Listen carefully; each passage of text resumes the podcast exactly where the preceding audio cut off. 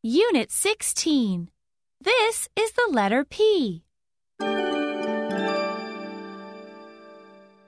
1. Trace the letter P. Please count and trace with me.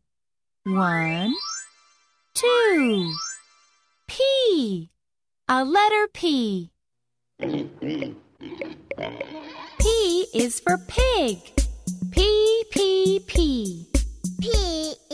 Pig.